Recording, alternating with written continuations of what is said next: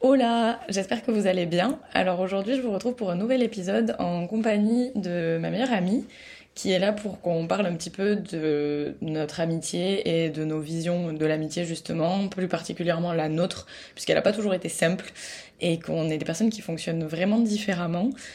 Donc c'est vrai que ça n'a pas toujours été facile pour nous de trouver des terrains d'entente et qu'on a pu avoir des relations euh, assez conflictuelles à un moment donné. Et euh, je voulais vous partager un petit peu euh, nos visions de voir l'amitié, nos façons de faire, les façons qu'on a pu avoir de communiquer et comment on gère tout ça aujourd'hui.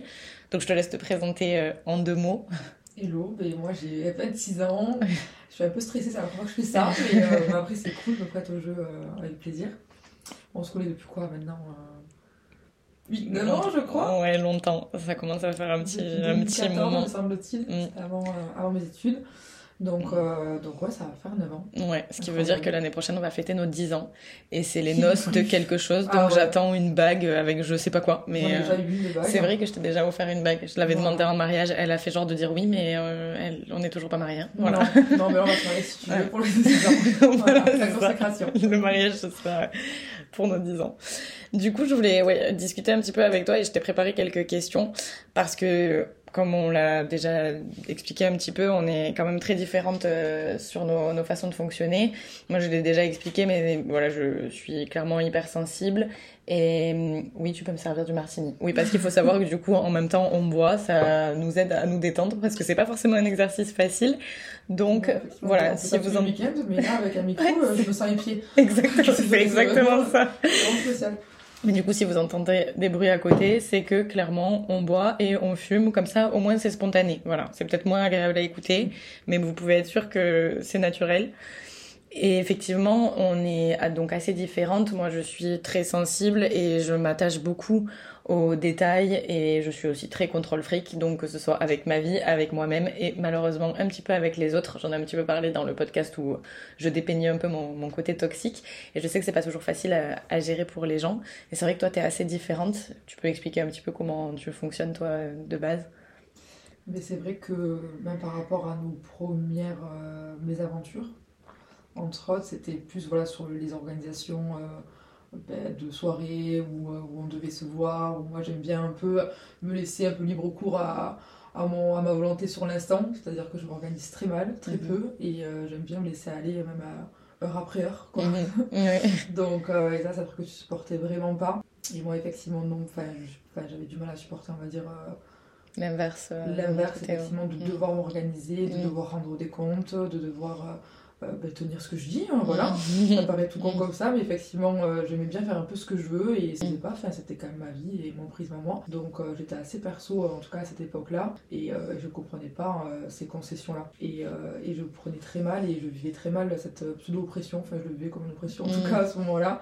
Ouais, parce que c'est vrai que toi, t'as un côté beaucoup plus chill et moins, beaucoup moins de contrôle fric que moi, que ce soit sur les autres comme sur ta vie. Toi, t'as pas de soucis à pas savoir ce que tu vas faire de ta journée ou de ta semaine, alors que moi, j'aime bien que les choses euh, soient calées. Et du coup, quand je cale quelque chose et qu'on m'annule, c'est un peu la fin du monde. Je travaille sur ça, mais c'est compliqué. Ouais, alors que j'aime bien me mm. laisser vivre, en tout cas pour la plupart du temps. Même si après, il y a des choses qui nécessitent organisation. Donc, mm. euh, donc ça, j'ai aussi appris aussi. Euh, pas que avec toi, mais que effectivement, la vie, c'est aussi une organisation et que c'est pas juste euh, du fun et on fait ce qu'on veut quand on veut. Et au jour le jour, tout le temps. effectivement, même si j'aime bien mm. aussi quand même ce, ce petit côté-là, mais euh, ça nécessite des fois effectivement de s'organiser, de faire des mm. efforts, voilà. Tout à fait. Mm. Du coup, je t'ai préparé quelques questions. La première, c'est pour toi, selon toi, c'est quoi une amitié idéale? L'amitié idéale, tu la vois comment toi? Pour moi, une amitié idéale, c'est vraiment de pouvoir se sentir euh, à 100% soi-même de pouvoir vraiment enfin, faire et dire ce que tu veux sans, euh, sans te sentir jugé et surtout sans avoir peur d'être jugé.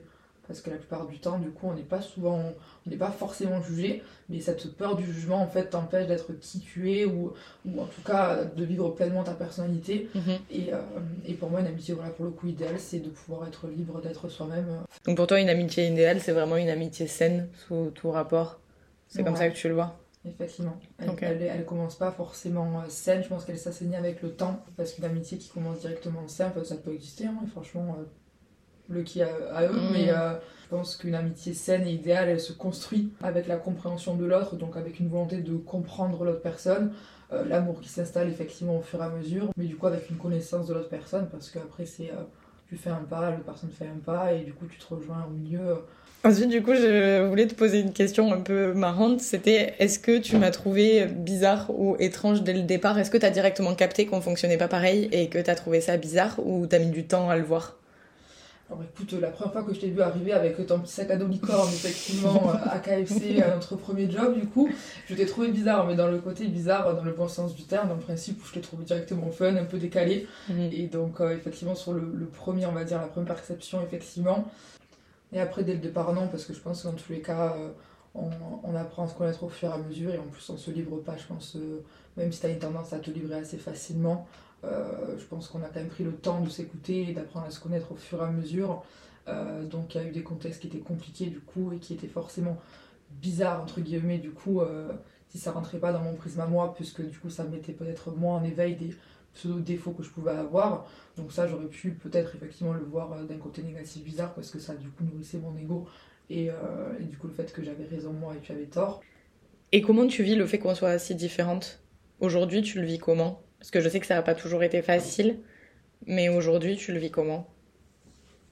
Mais aujourd'hui, je pense qu'on le vit plutôt bien, parce que du coup, ça fait 9 ben, ans effectivement qu'on est amis, et donc on se connaît quand même plutôt bien. Donc je pense que euh, ça va beaucoup mieux, et qu'en fonction de notre euh, environnement, à la limite, ça a été plus compliqué à des moments d'appréhender euh, ce décalage-là. Oui. surtout quand on mettait en éveil, du coup, enfin moi qui me culpabilise très vite, du coup, si j'avais l'impression qu'un euh, mal-être ou, ou une mentalité négative euh, du coup était générée par un comportement que moi j'avais eu, euh, je le réceptionnais très mal. C'est-à-dire que je ne voulais pas le réceptionner parce que ce sentiment de culpabilité, je le prends je le prends pas bien du tout, je le rejette vachement en tout cas. Au fur et à mesure, du coup, avec beaucoup de communication, on apprend quand même à faire avec et à faire mieux surtout. Ouais. Et de ton côté, avoir une amie comme moi qui est hypersensible et qui du coup forcément n'a pas toujours que des coups de vibes à t'apporter, c'est vrai que des fois j'ai des moments où vraiment ça va pas et où ça mm. t'apporte un peu du négatif dans ta vie à toi. Ce côté hypersensibilité, toi, tu le vis comment? Que ce soit par rapport aux vibes que je t'apporte, comme par rapport euh, à ta façon de communiquer avec moi. Est-ce que tu le prends en compte? Est-ce que tu y réfléchis? Et est-ce que toi, ça te pèse, du coup, ce, côté-là? Et t'as le droit d'être honnête, t'as le droit de me dire oui, y a pas de souci. Mais c'est compliqué parce que, par exemple, je sais que... Euh, euh, à un moment donné, tu m'as fait comprendre que toi, quand t'étais pas bien, ou qu'il se passait quelque chose de pas bien dans ta vie, etc., et que pour toi c'était le bout du monde, t'avais besoin d'entendre que oui, c'était le bout du monde, et que oui, ça n'irait pas, pas mieux, et que c'était ok. Et ça allait à l'encontre de ma nature et de ma mm. personne, parce que du coup, moi, je fais partie des gens qui ont besoin qu'on me relativise très vite euh, en me disant non ça va aller, de voir le bon côté des choses, pour essayer de dédramatiser la situation euh, au plus vite et au maximum. Et c'est vrai que du coup j'ai eu du mal déjà à capter euh, que c'était ta façon de réagir, la façon que tu voulais que je réagisse. Mm. J'avais du mal à capter que déjà c'était la bonne chose à faire. Après du coup bah, ça amène une ouverture d'esprit parce que du coup effectivement ce qui est bon pour toi n'est pas forcément ce qui est bon pour moi, mais ça prend en compte.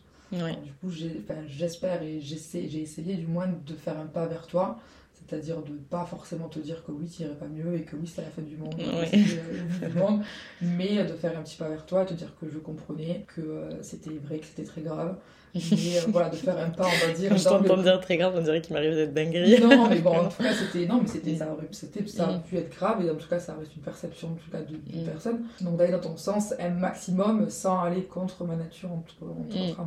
moi. Ouais, ce qui est vraiment un challenge, c'est vrai, parce que effectivement, toi, tu es vraiment de, de, nature à avoir directement besoin qu'on te pousse vers le positif.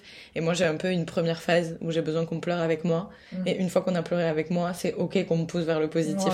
Mais j'ai vraiment cette phase d'abord où j'ai besoin pas forcément qu'on me prenne en pitié parce que c'est un peu péjoratif et que j'aime pas voir la pitié dans les yeux des gens, mais j'aime sentir qu'on est empathique et qu'on me comprend parce qu'en fait, si dès le départ, j'entends, mais non, mais ça va aller, c'est pas grave, t'inquiète pas, tu vas te relever, etc., j'ai l'impression que ce que je dis, c'est pas entendu et qu'on me comprend pas, du coup. Et j'ai vraiment besoin qu'on me dise, oui, je comprends et potentiellement à ta place, je l'aurais vécu pareil ou en tout cas, ça m'aurait fait mal aussi. Parce que là, je me dis, ok, la personne, elle se met vraiment à ma place, elle a compris et ensuite, on peut passer à la phase de, ça va aller, en fait. Et c'est vrai que moi je fonctionne comme ça. Toi, tu as directement ce truc. Et je pense que c'est aussi une question vraiment de, de personnalité où toi, t'aimes pas forcément que justement on, pleure sur ton sort ou autre, t'aimes mm. bien euh, t'en sortir et, et, être résiliente par rapport à, tout, à ce qui peut t'arriver de négatif. Donc t'aimes pas qu'on te dise euh, mais oui, euh, je comprends, c'est grave, etc. T'aimes qu'on soit dans l'empathie, mais t'as besoin qu'on te pousse directement. Alors que c'est vrai que moi j'ai il faut y aller plus doucement quoi. je suis plus longue à la détente. Je pense que t'as pris aussi le temps qu'il t'a fallu pour déjà l'analyser, mm. déjà ça. Ensuite, du coup, tu l'as verbalisé. Après, moi, je pense que j'ai pris du temps, du coup, à le process. Déjà que c'était possible, que c'était une façon euh, que je pouvais d'avoir d'agir, euh, qui te convenait et qui pouvait te faire du bien et ensuite d'essayer de le process et du coup de l'appliquer au fur et à mm. mesure et un petit peu en tout cas à ma sauce. Ouais, Non mais c'est vrai que c'est pas forcément évident. En plus c'est vrai qu'autour de moi il y a pas grand monde qui fonctionne comme moi là-dessus et j'ai mis du temps à comprendre parce qu'il y a eu un moment dans ma vie où je me disais mais pourquoi ça m'énerve les gens positifs? Je me disais mm. mais je suis folle c'est pas possible c'est censé être positif justement par définition et je me rappelle très bien du jour où j'ai capté ça. C'était vraiment un truc stupide mais c'était le jour où j'étais dans le train et où mon train s'est arrêté en pleine voie et ne redémarrait pas et vraiment ça a duré des heures. Et j'avais du coup mon ex au téléphone à ce moment-là, qui lui était un peu comme toi de nature très positive et, euh, et très optimiste. Sagittaire exactement, dédicace et, euh, et qui m'avait dit mais c'est pas grave t'inquiète pas je t'attends on mangera après etc vraiment très mignon très rassurant et tout. Et en fait moi ça me mettait mais hors de moi. Je me disais mais mais comprends que là je suis bloquée sur une voie je suis énervée énerve-toi avec moi dis-moi que la SNCF c'est tous des cons et qui sont minables j'avais vraiment besoin qu'ils s'énervent avec moi. Et je me rappelle que c'est ce jour-là dans le train où après je me suis posée et je me suis dit mais pourquoi ça t'énerve qu'il soit gentil en fait?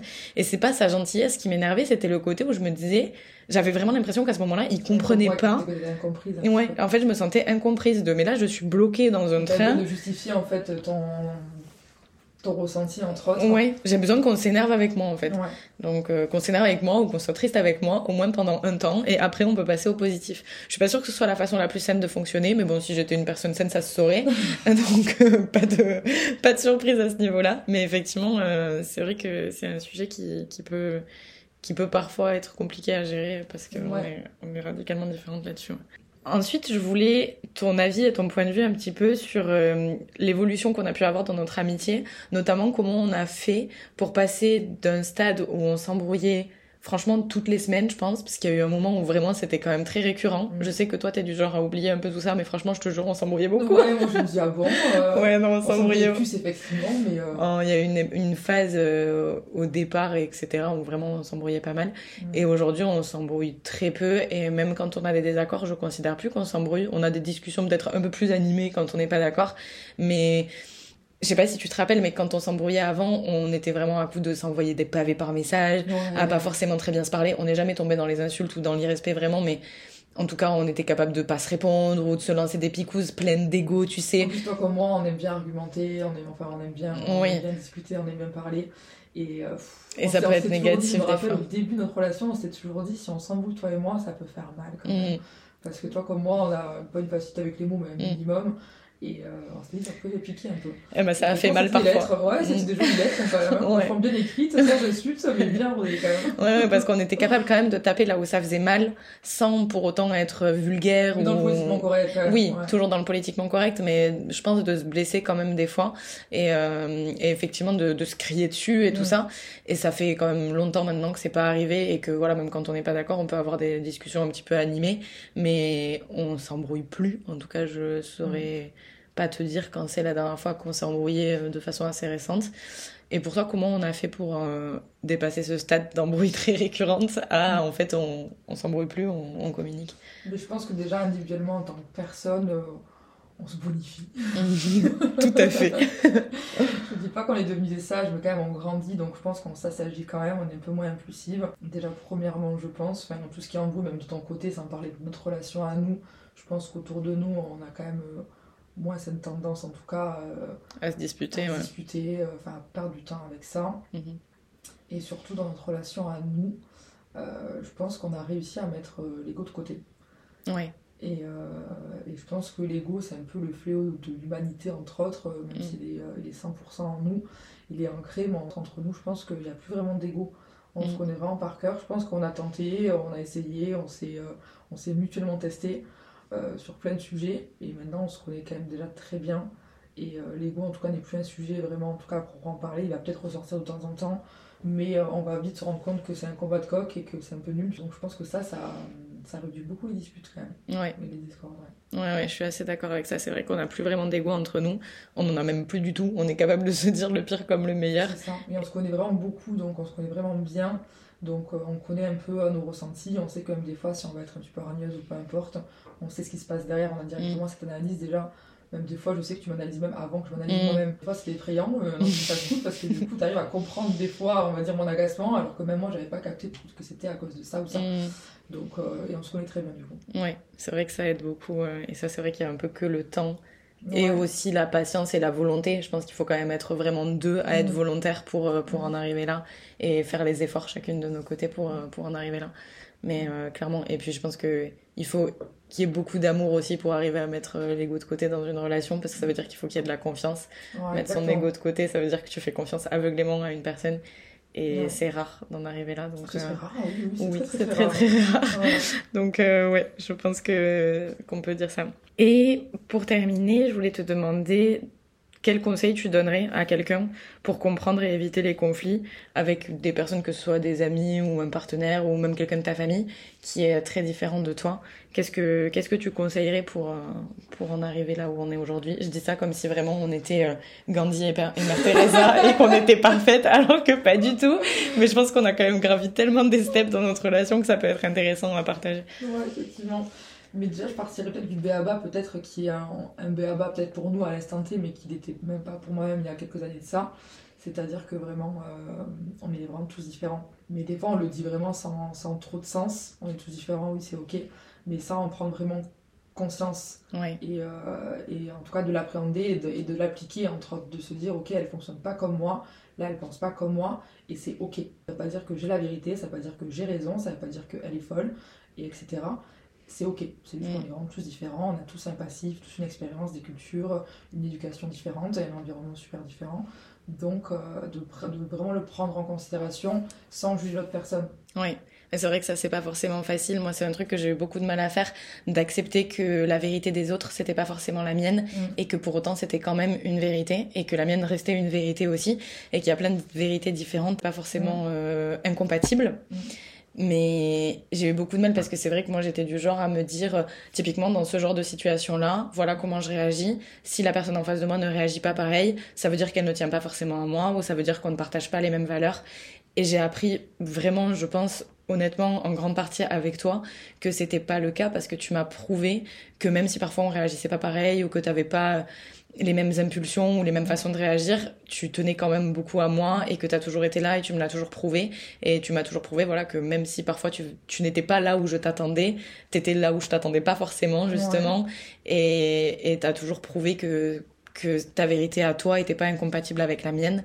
Et c'est vrai que je pense que c'est quelque chose qu'on dit beaucoup, mais qu'on a du mal à appréhender parce que on est plein de plein de vérités à notre sens et je sais que mon père me dit souvent ne pense pas à la place des autres et c'est quelque chose qu'on fait quand même beaucoup spontanément parce que on est beaucoup du genre à se dire Ouais. si la personne fait ça alors ça veut dire ça alors qu'on n'est pas dans sa tête Parce et qu'on qu'on sait mais pas on dit aussi euh, mets-toi à la place de l'autre. Ouais. Le problème, c'est que c'est aussi, je pense, une quelque chose qui peut être bien, mais qui peut être aussi très mal interprété. Parce que Mm. souvent, on va se mettre à la place de l'autre, on va dire bah, moi, j'aurais pas réagi comme si, j'aurais pas dit ça. Mm. Donc, ça veut dire qu'en fait, nanana, elle ne tient Mm. pas à moi, ou que peu importe. Enfin, voilà, on se fait nos suppositions.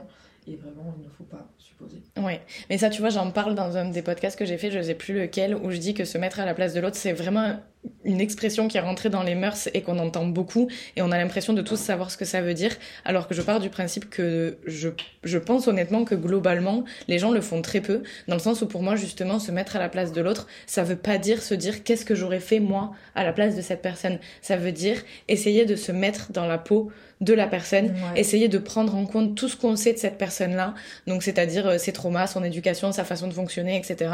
Et se dire, ok, si j'avais ça, c'est très difficile à faire parce qu'on peut pas réellement comprendre Ouais. ce que les autres ont vécu, mais essayer quand même de se dire, si j'avais cette façon de penser-là, est-ce que j'aurais pu réagir comme ça? Et c'est un exercice ultra, ultra dur à faire, mais je sais que je pense que parfois j'y arrive typiquement quand tu le dis, que j'arrive à t'analyser avant que tu le fasses toi-même. Mais dans ces moments-là, c'est ce que je fais. C'est-à-dire que je vois que tu vas réagir d'une certaine manière et je me dis, ok, je la connais par cœur. Là, dans sa journée, il s'est passé ça, ça, ça. Si elle ré- réagit comme ça, c'est à cause de ça. Moi, j'aurais peut-être pas réagi comme ça, mais je la connais. Je sais que c'est pour ça et je me mets à sa place et du coup, je comprends. Parce qu'à ce moment-là, je me mets pas à ta place, je me mets dans ta peau, tu vois. Ouais.